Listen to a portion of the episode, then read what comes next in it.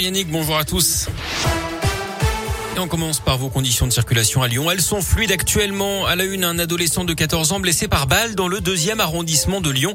D'après la police, le jeune homme a été trouvé dans un appartement de la rue Victor Hugo, touché à la tête. Il a été transporté dans un état grave à l'hôpital femme mère enfant de Bron. Une enquête est ouverte. La troisième journée du procès de Nordal Le Landais a bien lieu. L'accusé a été testé négatif au Covid après avoir ressenti les symptômes hier soir. Il a subi un test antigénique et un autotest. L'audience a démarré avec une demi-heure de retard ce matin avec l'audition d'un premier témoin. Une ancienne petite amie de Lelandais. Lui devrait être interrogé par la cour cet après-midi, notamment sur la nuit de la disparition de la petite Maëlys en août 2017 à Pont de Beauvoisin. L'actu, c'est aussi la fin du port du masque en extérieur aujourd'hui en France. Première étape de la levée des restrictions sanitaires. Fin également des jauges pour le public assis dans les stades et les établissements culturels. On dit adieu également à l'obligation de télétravail qui reste malgré tout conseillée dans les entreprises.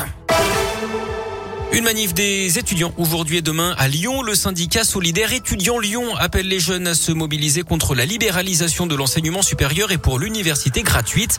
Un rassemblement est prévu dans une heure à l'université Lyon de Debron, mais aussi demain 13h devant le rectorat rue de Marseille. Les suites du drame de la route dont le Jura, quatre lycéens avaient perdu la vie quand la voiture qui les transportait était tombée dans un lac le 19 janvier dernier. Un seul jeune avait survécu. D'après le procureur, la conductrice décédée dans la tragédie n'a commis aucune faute de conduite. Le véhicule aurait en fait glissé sur la route verglacée dans une courbe avant de partir en tonneau et de terminer dans l'eau glacée. Le jeune rescapé a été entendu par les gendarmes et confirmé qu'elle roulait à une vitesse adaptée. Ce garçon de 15 ans était parvenu à se détacher et à s'échapper par une vitre brisée avant de regagner la rive à la nage.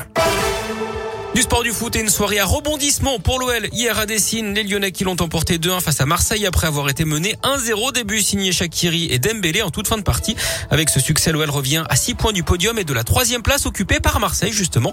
Une rencontre qui pourrait bien servir de déclic. Écoutez ce qu'en pense le défenseur lyonnais Malo Gusto. C'était une, bonne partie pour, pour nous. On a, on a été un peu mis en difficulté au début sur, sur ce premier but, mais on a su, on a su bien se rattraper. Et c'est ce qui a fait notre force aujourd'hui. On savait qu'on on avait tout pour, pour revenir dans ce match.